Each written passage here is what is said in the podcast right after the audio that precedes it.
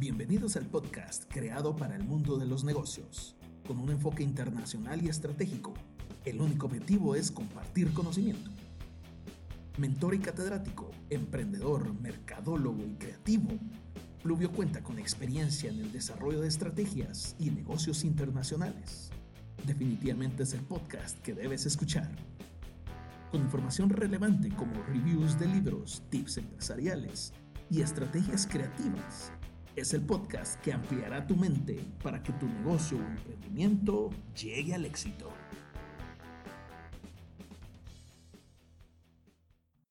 Bienvenidos a un episodio más, episodio número 5 de Pluvio Dice. Este episodio trae mucha información. Este episodio lo he titulado Pasión haciendo revolución. ¿Cómo nace? Nace porque creo que es oportuno compartir cosas que yo he venido aplicando a mi vida para encontrar esa pasión y poder hacer esos cambios que todos necesitamos en nuestra vida. Y comencé teniendo muchos pensamientos sobre cómo interactuar sobre este tema. Eh, y creo que el detonante fue cuando me tocó asesorar a una empresa que a todo lo que yo sugería me contestaban, ya lo pensamos, eh, ya lo teníamos planeado. Y cuando pues les pregunté a dónde querían llegar, había más de una respuesta. Es decir, tenían muchas ganas de salir adelante y hacer crecer el negocio, que a pesar de la situación que se vive actualmente, siguen vendiendo de una manera aceptable. ¿Qué pasa en nuestra mente cuando trazamos un plan, un plan de crecimiento, digamos, y podemos ver aquella luz al final del, al final del túnel? Y sabemos que para llegar ahí tenemos que cumplir con varios requisitos y que esos requisitos nos van a exigir desde varios puntos de vista. Por ejemplo, van a exigir mentalmente, nos van a exigir físicamente, nos van a exigir socialmente. Si has escuchado mis episodios anteriores, me enfoco mucho en poder empoderar mentes por medio de lecturas que me han cambiado la vida y principalmente me han cambiado, cambiado la forma de pensar y de analizar mi vida profesional y mi vida personal. Entonces, estos requisitos se vuelven importantes y depende de cómo los abordemos, será un reto interesante o un reto desmotivante. Y es que la mente es muy poderosa, ya sea para bien o para mal. Y es en ese punto donde quiero hacerte un par de preguntas. Llegamos a un, punto, punto específico de este podcast. Te pregunto, ¿estás viviendo tu pasión? Segunda pregunta, ¿estás satisfecho con todo lo que has logrado en la vida hasta el día de hoy? En mi caso, pasé un desierto por mucho tiempo y no fue sino hasta que salí de mi zona de confort y empecé a desacomodarme de lo que tenía, que realmente empecé a ver cambios radicales. Un bloqueo que tenía era el dinero. Me preguntaba, ¿cómo dar ese paso, paso hacia el abismo si no cuento con los recursos para hacer todo lo que tengo planificado? Créeme que es la mayor mentira que mi mente fue creando por el simple hecho de no querer salir de mi zona de comodidad. Es parte importantísima del ser humano el poder diferenciar los miedos que la mente genera y cómo hablarle a nuestra mente y ejecutar en vez de pensarlo muchas veces. El instinto es un factor determinante. ¿Cuántas veces has querido hacer algo y no te animaste? ¿Cuántas veces dijiste, mañana empiezo? Y ese mañana fue hace más de tres meses, o hace más de tres días, o hace más, o semanas, no sé. Tú mejor que nadie lo sabes. Pues mi mensaje de este episodio es poder compartirte y motivarte a hacer esos cambios y ajustes en tu vida. Somos seres muy de costumbre y que nos dejamos vencer muy rápidamente. Nos cuesta encontrar la motivación diaria para salir adelante. Pero ¿sabes algo? Sos vos mismo el que tiene que tomar la decisión. Nadie más la va a hacer por vos. Nadie más te va a obligar. Tal vez te lo van a echar en cara, tal vez te lo van a mencionar cada vez que, que cuentas que te fue mal en algo. Y, y, es que gente así vas a tener siempre. Pero por favor, enfócate en vos mismo, enfócate en esa persona que enfrentarás al espejo. O sea, esa persona que por muchos años le has quedado mal. Y háblale frente a frente. O sea, háblate directo a los ojos y prometete cambios. No se vale que en esta época sigas cometiendo errores que ya tenés identificados. Otra cosa es cometer errores y pensar que no lo son o no reconocerlos. Es trascendental la forma en que esos cambios internos y propios que tenés que hacer, una vez los empezás a trabajar, tu vida va a cambiar. Y escucha bien, no lo digo porque lo leí y quiero compartírtelo. Lo digo porque lo he vivido y tengo ese empoderamiento para compartírtelo. Así que toma esos errores y esas limitantes, hablales directo, que se pueden ir al carajo, porque te están limitando a recibir muchas cosas mejores.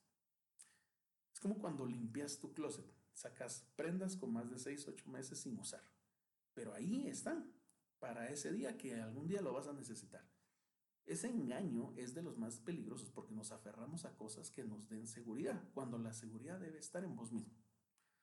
Al operar un negocio o un puesto de trabajo de manera exitosa dependerá mucho de vos mismo. Tenés que estar bien internamente para poder compartirlo con los demás.